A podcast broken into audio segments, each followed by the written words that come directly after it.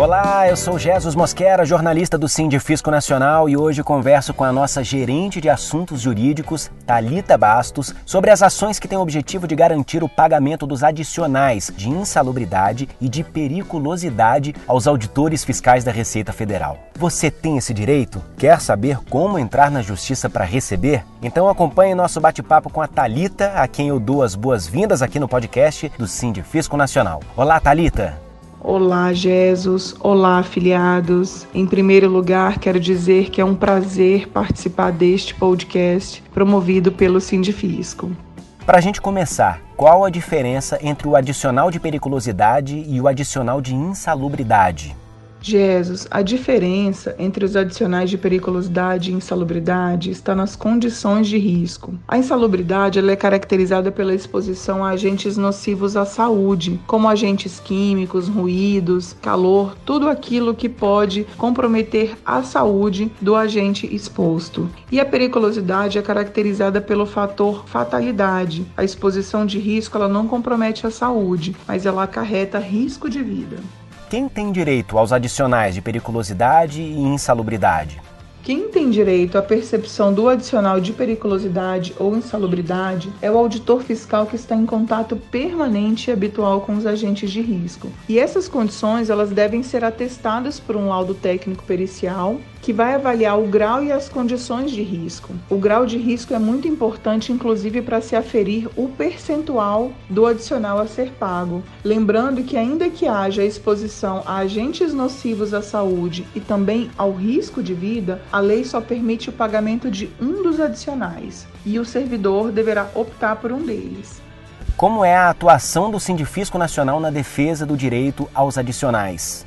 O Sindifisco tem assistido os filiados promovendo ações coletivas em diversas unidades em que há exposição e há laudo pericial confirmando a exposição de risco. Mesmo nas unidades em que já houve a concessão do pagamento do adicional, o jurídico promove ações para o pagamento retroativo a janeiro de 2017, quando foi alterado o sistema remuneratório para vencimento básico e tornou compatível o pagamento do adicional.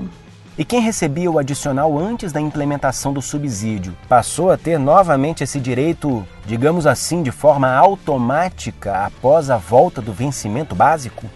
Sim, desde que haja ratificação do laudo anterior por um novo laudo, que deve concluir que as condições de risco nunca cessaram. Feito isso, será possível requerer o pagamento do adicional retroativo a janeiro, quando a lei tornou novamente compatível o pagamento do adicional. Qual a situação das ações já em andamento? Existe decisão favorável? Alguém já recebeu? Atualmente, nós temos 28 ações em andamento no país. Um quarto dessas ações já tem sentença favorável e três delas já estão em fase de cumprimento de sentença. Ou seja, três dessas ações já estão em fase em que nós estamos cobrando efetivamente os créditos, os valores a que os auditores têm direito. O que o filiado deve fazer para que a diretoria jurídica do Sindifisco analise a viabilidade de uma ação judicial?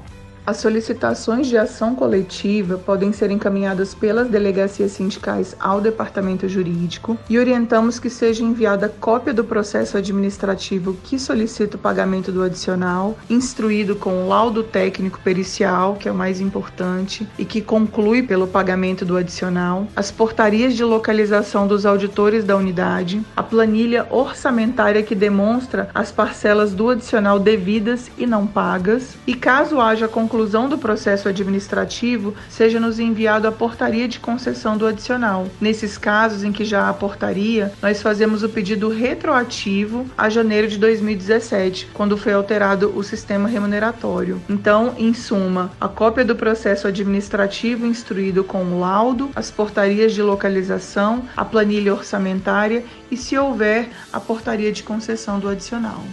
Obrigado pelos esclarecimentos.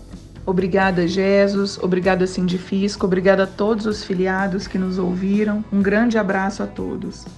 Agradeço também a você que nos ouviu. Veja os detalhes sobre o que acabamos de conversar com a Talita assistindo ao debate online realizado pela Diretoria Jurídica do Sindifisco Nacional acerca das ações dos adicionais de periculosidade e insalubridade. O banner de acesso está disponível na página inicial do nosso site sindifisconacional.org.br. E claro, continue acompanhando nosso podcast para se inteirar de todos os assuntos de interesse dos auditores fiscais da Receita Federal. Até o próximo episódio. Tchau!